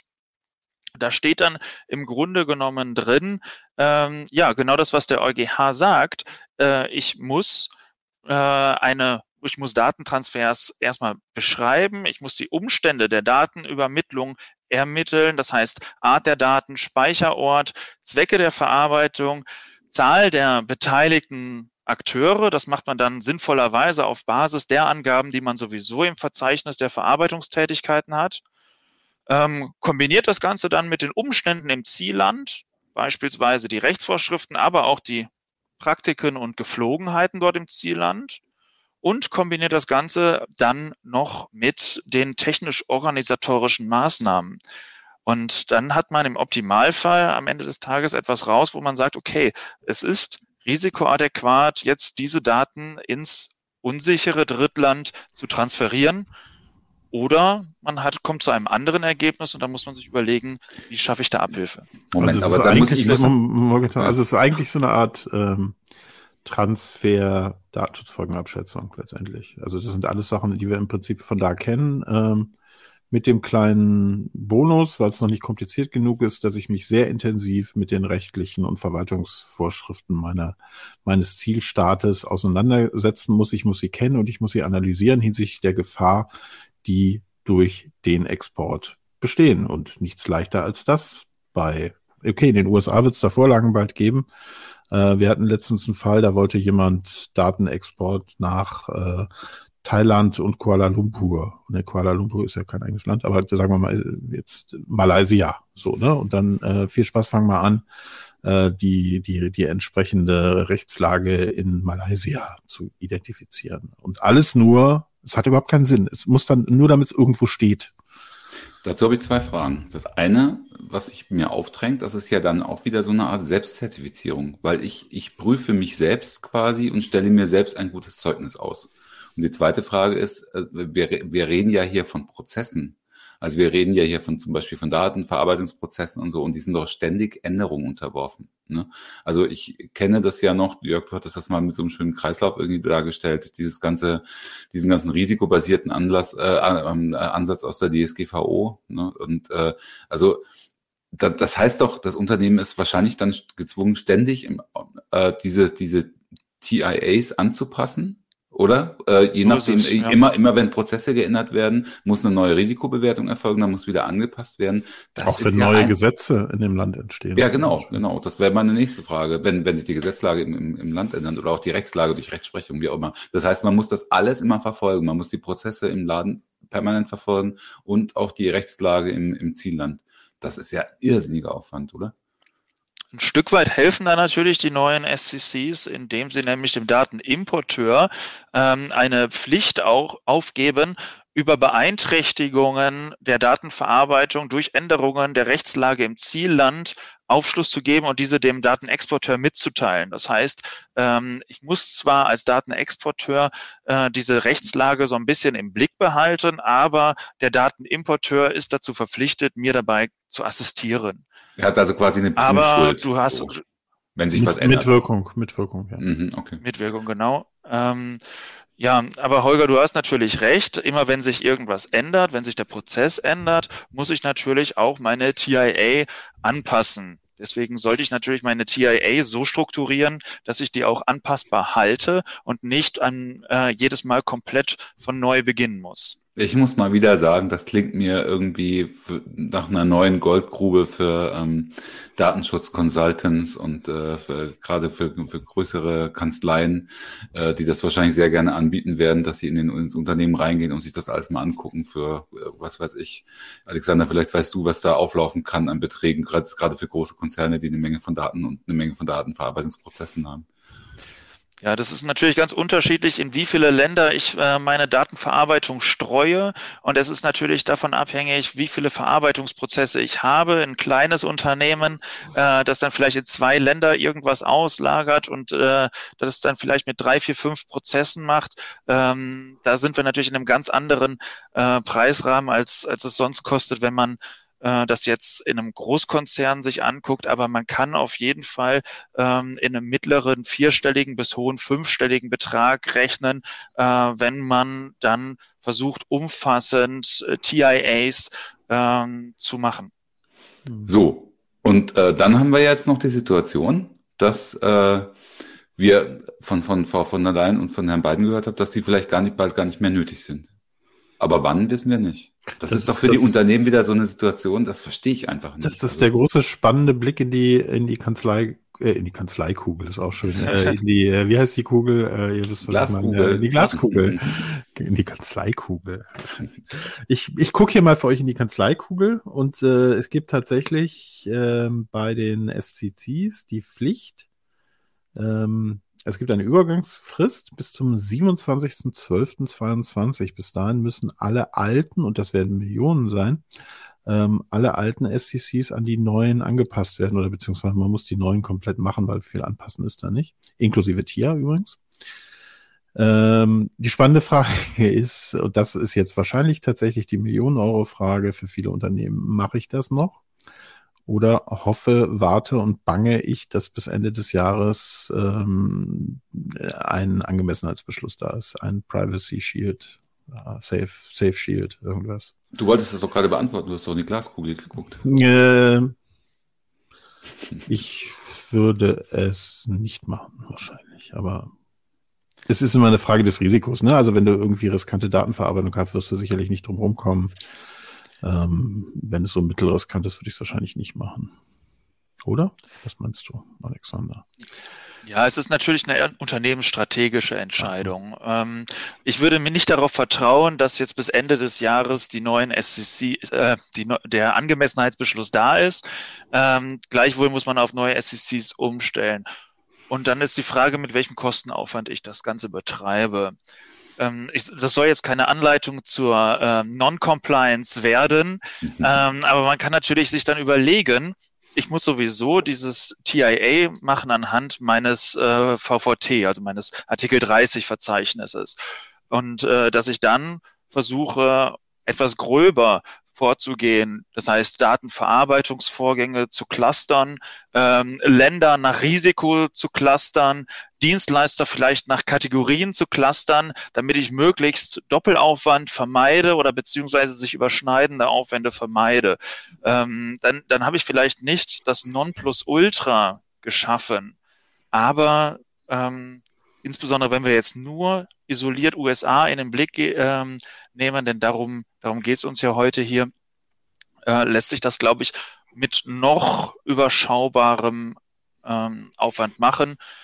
Allerdings muss man sich dann auf der anderen Seite fragen, wenn man sich, wenn man sowieso noch nicht umgestellt hat auf die neuen SCCs, mit anderen Worten, innerhalb des nächsten halben, dreiviertel Jahres eine Umstellung auf die neuen SCCs global ansteht, ob man dann nicht einfach die USA mitzieht. Also es klingt für mich nach einer, nach einer ja, sehr Ja, du, du bist aber sehr eher, eher bei großen Unternehmen zu Hause. Das ist ja also, Gambling wenn ich jetzt mal pur, ja. von so einem Heise Verlag ausgehe, dann äh, gut, gibt es ja nicht. Wir, wir sollten vielleicht noch dazu sagen, ne, wir haben jetzt nur die ganze Zeit über die USA gesprochen, aber das gilt natürlich auch für alle anderen Länder, die jetzt keinen Angemessenheitsbeschluss haben oder in der EU sind, also irgendwie Indien, haben Sie vorhin schon genannt. Ne? Da müssen, muss das alles genauso gemacht werden, auch da müssen TIAs gemacht werden, auch da müssen ähm, besondere TOMs gemacht werden, ähm, technische und organisatorische Maßnahmen und äh, aber für jedes Land separat. Für jedes Land separat, klar. Die, sind, hm. die, die Risiken sind ja unterschiedlich. Hm. Hm. Also es ist ja wirklich äh, dann für Unternehmen eine Pokerei. Ne? Also ich glaube aber festhalten können wir auf jeden Fall, ähm, wenn man es noch nicht gemacht hat als Unternehmen, sollte man sich alsbald mal genau die strategischen Gedanken machen, die du angesprochen hast, Alexander, nämlich äh, wie geht man jetzt weiter vor? Ne? Welche, vielleicht kann man, welche, Prozesse kann man vielleicht auch zusammenführen, irgendwie, um sich die Arbeit ein bisschen zu erleichtern und vielleicht auch Kosten zu sparen. Aber wahrscheinlich ist keine gute Idee, jetzt einfach äh, die alten SCCs weiter zu benutzen und warten, warten, warten und gar nicht aktiv werden. Also zumindest die Gedanken sollte man sich vielleicht machen, oder? Sehe ich das falsch, Jörg, weil du so im Kopf wiegelst? Nö, ja, ist eine Risikoabschätzung. Ne? Wenn du, wenn du ganz viel sensible personenbezogene Daten hast, dann würde ich da sofort heute mit anfangen, ähm, wenn du jetzt Baumaschinen exportierst oder so. Ist wahrscheinlich das Risiko überschaubar, aber ähm, Stichwort Risiko, das besteht ja jetzt schon. Also es gibt ja jetzt, glaube ich, gerade eine Reihe von, von anlaufenden Verfahren der Behörden, ähm, zum einen gegen gegen Cookie Banner, yay. äh, gegen Cookie Banner, ähm, aber auch ganz stark gegen Google. Ne? Und da, da sehen wir ja tatsächlich bei den Entscheidungen, da gab es jetzt eine Entscheidung äh, der österreichischen Behörde, die glaube ich, auch ähnlich von den Franzosen und den Niederländern, glaube ich, wenn ich es richtig im Kopf habe, also von den Franzosen weiß ich es, geteilt wurde und die wahrscheinlich europäisch abgestimmt ist gegen Google Analytics ähm, wo man eben tatsächlich sagt, äh, deswegen können wir das hier vielleicht als Zusammenfassung so ein bisschen nehmen, in, in der Entscheidung aus Österreich, dass die vereinbarten äh, SECs kein angemessenes Schutzniveau und die zusätzlich getroffenen Maßnahmen von Google nicht geeignet seien, die Überwachung und Zugriffsmöglichkeiten durch US-Geheimdienste ähm, zu beseitigen. Und zwar nicht trotz äh, von Google getroffener technischer und organisatorischer Maßnahme, wie, ich zitiere, Verschlüsselungstechniken, Zäune um Datenzentren, das mag ich sehr gerne, äh, und die Überprüfung von Behördenanfragen, all das würde zum Beispiel nicht reichen. Also da sehen wir schon, ne? das ist durchaus im Blick gerade und äh, ich würde das ernst nehmen grundsätzlich. Aber für die Unternehmen ist das jetzt natürlich e extrem undankbar, wenn sie sich jetzt entscheiden müssen, gehe ich das Risiko ein, äh, und, und natürlich zu dem Risiko heißt, selbst wenn wir das an Ende des Jahres haben, muss ja dann auch erstmal der amerikanische Partner auch noch beitreten und so weiter. Und auch das wird vermutlich ja auch nicht immer über Nacht gehen. Mein Gott, was für eine blöde Situation wieder, die wir uns da rein manövriert haben. Aber wir haben ja, glaube ich, äh, weiß nicht, vor längerem schon mal über das Thema gesprochen und haben auch gesagt, im Grunde genommen gibt es, äh, also gibt die, die Rechtslage und die, die gesetzliche Lage in den USA überhaupt keine Lösung her. Wenn sich da nichts ändert, dann wird es eben ganz schwer mit so einem Angemessenheitsbeschluss und, äh, und auch äh, irgendwie mit einem leichten Transfer über irgendwelche Verträge oder so. Mhm. Kurzer Blick von, in die Glaskugel von dir, Alexander. Was glaubst du? Glaubst du, ähm, es wird den Angemessenheitsbeschluss geben? Und wenn ja, wie lange wird er Bestand haben? Ja und drei Jahre. nein, also, das ist die kurze Antwort. Ähm, nein, ich glaube schon, ähm, dass man, dass man diese Rechtsunsicherheiten, die mit dem TIA einhergehen, das trifft ja auch und insbesondere die kleinen und mittleren Unternehmen. Ähm, die großen Unternehmen, die kriegen das notfalls irgendwie abgebildet, ähm, die profitieren dann von Skaleneffekten, aber das ist ja nicht im Sinne des ähm, europäischen Gesetzgebers. Ich glaube, da wird es dann also auf politischer Ebene irgendeine Art von wie auch immer geartetem Kompromiss geben. Das kann man natürlich dann auch hier äh, gut verkaufen mit der neuen Biden-Administration. Ähm, offenbar besteht in irgendeiner Weise Bereitschaft auf US-Seite. Deswegen halte ich das nicht für fernliegend. Ob das dann vor dem EuGH halten wird, wenn Max Schrems äh, das nächste Verfahren führt, da würde ich dann noch ein größeres Fragezeichen hintersetzen wollen. Ja, ich das würde, würde ich zu 100 Prozent so unterschreiben, Wort für Wort. Drei, Jahr und drei Jahre würde ich auch, äh, wäre auch meine Antwort. Wie lange war, war, war Privacy Shield äh, in Kraft, bevor es gekippt wurde? Auch sowas um den Dreh vier, ja, ja. Hm. ja. Schrems hat ja schon angekündigt, äh, das könnte diesmal auch noch schneller gehen, aber man, man weiß es ja. nicht, was er, ja, sagt er, halt. er, er sagt ja auch, er weiß noch nicht, ob er dann selber dagegen vorgehen würde oder wer es wenn jemand anderes macht, hat er auch nichts dagegen, glaube ich. Ja, wir wissen ja noch nicht mal den genauen Inhalt. Also, ne, mal Klapper. Jörg, wie wär's? Mal, mal, mal mit dem Heidrich 1 berühmt werden? also ehrlich gesagt, als, als Datenschutzbeauftragter äh, von einem mittelständischen Unternehmen und Berater, anwaltlicher Berater, wäre ich froh, wenn ich schon mal drei Jahre Ruhe hätte an der Front, ehrlich gesagt. Hm. Ich glaube, ja, ich das glaub, ist das, was ganz, ganz viele Unternehmen im Moment sagen, ich will keine Tias kaufen für, für einen fünfstelligen Betrag und äh, ich möchte meine Daten auch nicht, äh, nicht on rest äh, verschlüssel ich sie gerne, aber äh, ansonsten äh, ist es schwierig, sie sonst zu verschlüsseln und so weiter. Ne? Also hm. ähm, ja, ich wünsche mir allerdings auch sehr, sehr, sehr, dass sich die Amerikaner da ein bisschen bewegen würden und hoffe da ein bisschen auf die beiden Administrationen, weil sonst wird es, glaube ich, wirklich sehr, sehr schwierig. Also wenn er jetzt wieder so ein reiner, so ein reines Lennenschurz, kann man das nennen? Rein Lennenschurz-Verfahren? Nee, Lennenschurz ist, glaube Feigenblatt? ich. Feigenblatt? Feigenblatt, Feigenblatt ist besser, ja. Äh, Feigenblatt-Geschichte dann kommt, äh, dann, ähm, ja, gut, hat man halt drei Jahre und dann dann kommt das nächste auf Privacy, Harbor, Safe Shield und so weiter.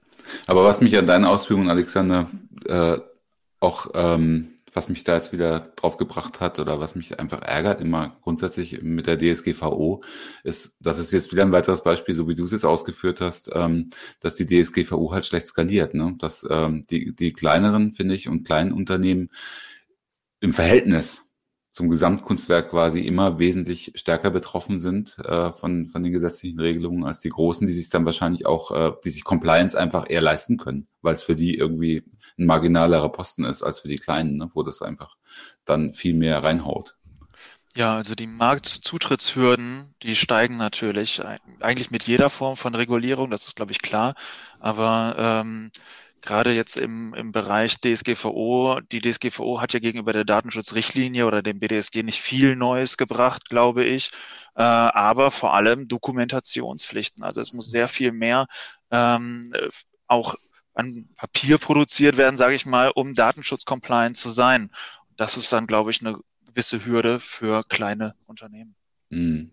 Ja, und wenn wir ganz ehrlich sind, also du bist ein kleiner Malerbetrieb und möchtest sowas wie Mailchimp nutzen, ja, also dann, ne, sonst hast du überhaupt nichts sagen, was Amerika. Mailchimp ist, also Newsletter ja, also ein Newsletter-Versender jetzt als mhm. Beispiel in den USA irgendeinen und dann, dann musst du da ein Tier machen, ja, also das ist doch völlig absurd. Also gut, Verträge ordentlich abschließen, datenschutzkonform sein, ganz klar, aber das ist, das ist so, so eine überbordende Bürokratie, die ich inzwischen auch wirklich so irrsinnig finde und ich aber da muss ich jetzt nochmal. Und das ist traurig für mich, verliere mein gutes Verhältnis zum Datenschutz. Aber da muss jeden, ich jetzt nochmal. Jeden Tag ein ganz, bisschen mehr. Ganz kurz nochmal einmal einhaken. Äh, eigentlich wollte ich jetzt gerade schon so langsam in den Abschluss übergleiten, aber das interessiert mich jetzt einfach noch. Äh, kann es denn sein, dass es bald so wird? Äh, jetzt in dem Fall, den du genannt hast, mit dem Malerbetrieb, äh, der Mailchimp benutzen will, äh, dass es so ist, wie es auch bei den Auftragsverarbeitungen ist, äh, dass es dann einfach Verträge gibt oder, oder schon vorformulierte Geschichten von, von Seiten der großen amerikanischen Betreiber, jetzt zum Beispiel Mailchimp, dass die sagen, hier, wir haben ein Tier vorbereitet quasi, so ein, so ein, ein formell, und unterschreibe bitte hier, dann kannst du unseren Dienst nutzen, weil dann bist du, bist du compliant. Kann es sein? Das gibt's, gibt's aber noch nicht, Würde ich mir hoffen, aber ich habe noch keins in so Wild gesehen. Ja. Ich weiß nicht, ob du schon eins gesehen hast, Alexander. Also bei, von so einem also Microsoft gesehen, könnte man das ja erwarten eigentlich, ne? oder Google oder so. Ja, es ist natürlich immer eine Frage, wie man die Dienste einsetzt, aber ich gehe doch da stark davon aus, dass wir, in, äh, dass wir sehen werden, dass ähm, die Unternehmen was zur Verfügung stellen werden, also die großen Konzerne, sagen, äh, okay, nehmt einfach das hier, passt das hier und dort an für eure Einsatzzwecke und dann habt ihr es zu 99 Prozent fertig. Mhm. Genau, so stelle ich mir jetzt auch vor. Das ist ja, so, so habe ich es mir auch vorgestellt, aber die, die sind ja jetzt schon äh, seit über einem Jahr in äh, Verwendung, GSCCs, die neuen, und äh, leider gibt es das noch nicht. Hm, okay. Ja, das ist ein etwas, äh, finde ich, knapp, betrüblicher, knapp einem Jahr. Hm, sorry. Hm. betrüblicher Abschluss unserer Episode. Aber It's complicated. Meine, an der Realität können wir hier ja nicht rütteln. Ne? Und äh, die Glaskugel verheißt nichts Gutes, so wie ich euch beide verstanden habe. Nee, aber das ist natürlich auch, ähm, wir hatten das auch noch eigentlich als Thema den Anfang, aber vielleicht können wir es jetzt noch eine Minute lang aufgreifen. Das ist natürlich auch ein Ausflug, Ausfluss von diesem ähm, protektorischen Grundgedanken der DSGVO, der, der da tatsächlich auch drin steckt, nämlich, dass man die Datenverarbeitung bis zu einem bestimmten Punkt auch in Europa halten möchte und europäische Unternehmen ähm, letztendlich auch ähm, damit pushen möchte und deswegen auch den Datentransfer außerhalb der, der, der EU jetzt nicht unbedingt vereinfachen möchte. So, das ist nicht unbeabsichtigt, würde ich denken. Hm. Ja, also man hoffte, glaube ich, bei der DSGVO, der Verbraucher würde bei der Auswahl mehrerer Anbieter sich für den Anbieter entscheiden, der am datenschutzfreundlichsten ist. Und ähm, dann sehen wir aber, de facto ist das gar nicht so. Ähm, de facto versucht man dann natürlich, ähm, diesen Wettbewerbsvorteil in einen Standortvorteil umzumünzen und dadurch die Wirtschaft hier zu stärken. Ähm, denn viele Dienste haben einfach keine ernsthafte Konkurrenz durch EU-Anbieter zu befürchten, also beispielsweise Suchmaschinen, soziale Netzwerke, ähm, Streaming-Dienste, sowas in der Richtung. Ähm, da haben wir die großen Anbieter alle aus den USA. Ja, und ähm, ja, schauen sich die Verbraucher sehr genau an und äh, gewichten dann vielleicht Privatsphäre oder Datenschutz nicht ganz so hoch, wie es sich EU-Gesetzgeber vielleicht mal vorgestellt hat. Ich kann nur sagen, aus unserer, aus, für Unternehmen, aus, ne? aus unserer Praxis, äh, jetzt in, journalistisch jetzt hier im Heft, ähm, hat sich durch die DSGVO auch geändert, dass wir uns alle Dienste immer angucken äh, nach, nach Standorten. Ne? Und äh, da, wo es nötig ist und wo es Alternativen gibt, weisen wir auch darauf hin. Äh, ist quasi ein Pluspunkt, dass dieses, dass dieser oder jene Mail-Anbieter oder Serveranbieter, Webhoster, dass der eben äh, nicht in den USA ist äh, mhm. oder, oder noch woanders, äh, sondern innerhalb der EU. Ne? Und dass mhm. du, deswegen ist ein für dich ein Problem weniger, wenn du auf, wenn du diese Dienste nutzen und auch vielleicht auch da was anbieten willst, äh, dass du hast. Ne? Und das ja. ist einfach ein Vorteil. Ja. ja.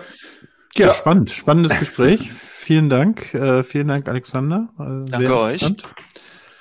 Auch von mir vielen ich Dank. habe was gelernt. Wie hieß dieses Verfahren? Sind die Komitologieverfahren.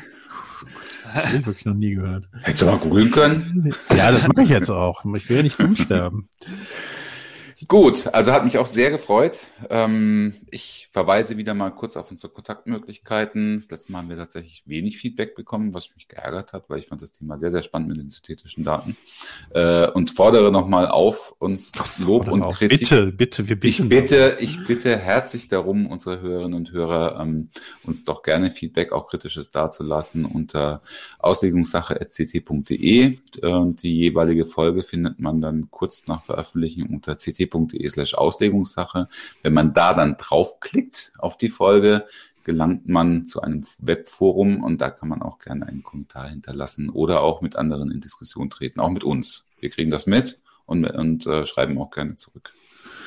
Ne? Ach so, äh, Alexander, kannst du nochmal dein Twitter-Handle nennen, damit die Leute dir leichter folgen? Ähm, Golland untenstrich Privacy. Ähm, ja, ich eh. Da bin ich dann auf verlinkt in der Ankündigung. Äh, Super. Wunderbar, vielen ja, Dank. Danke euch und äh, danke für die Einladung. Hat viel Spaß gemacht. Ganz auf, auf meiner Seite, ja. Jörg, dann bleibt uns nur noch zu sagen. Schützt eure Daten. Daten. Das war aber sehr langsam. Ja, wir üben bis zum nächsten Mal. Tschüss. Tschüss.